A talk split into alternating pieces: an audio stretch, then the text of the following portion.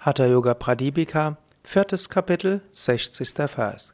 Jneyam sarvam pratitam cha jnanam cha manu uchyate jnanam jneyam samam nashtam nanya pantadvitiyakaha.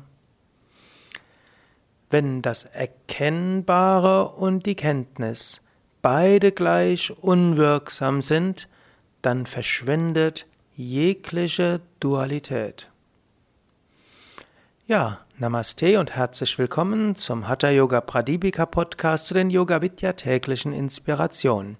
Mein Name ist Sukadev Bretz, Gründer und Leiter von Yoga Vidya www.yoga-vidya.de ich bin dabei, die Hatha Yoga Pradipika zu besprechen. Wir sind im vierten Kapitel, im 60. Vers.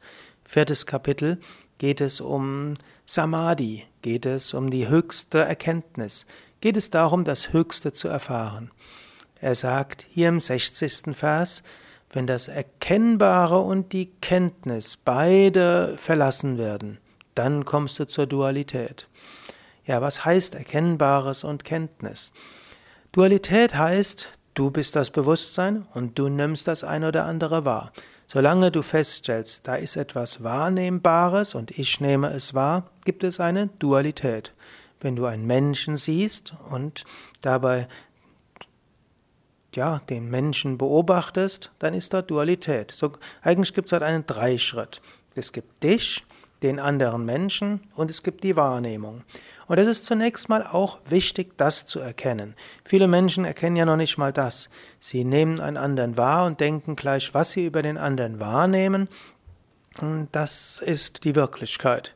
Du siehst einen Menschen, er runzelt die Stirn und denkst, der ist dir böse.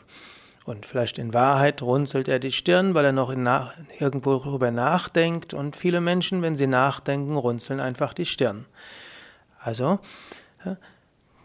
es gibt diese Gleichsetzung des anderen mit deinen Vorstellungen darüber. Also es gibt im Alltag gibt es du selbst, es gibt den anderen und es gibt die Kenntnis über den anderen.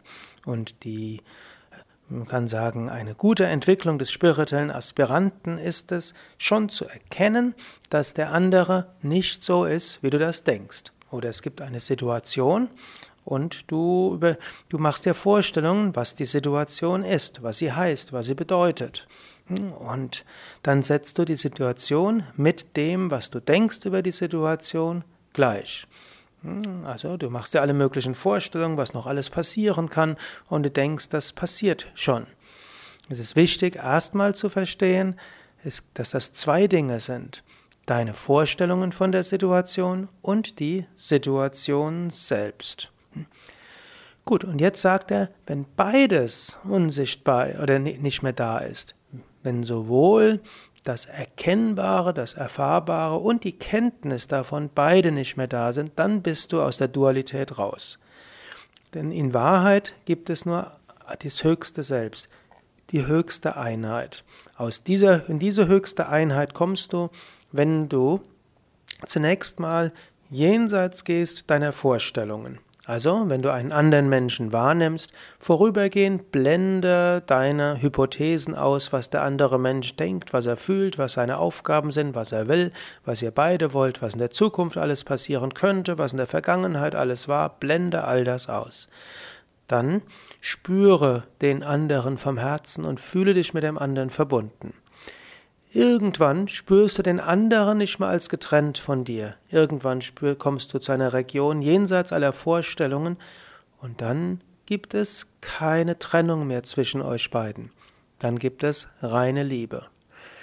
Wenn du in einer Beziehung bist, ist das unbedingt notwendig, zwischendurch den anderen so zu spüren. Das gilt sowohl für die Partnerbeziehung, es gilt aber auch für das Kind. Du kannst das auch ähnlich machen zu deiner Mutter, deinem Vater. Du kannst es sogar machen zu deinem Kollegen, zu deinen Yogaschülern. Du kannst es machen mit deinem Vermieter.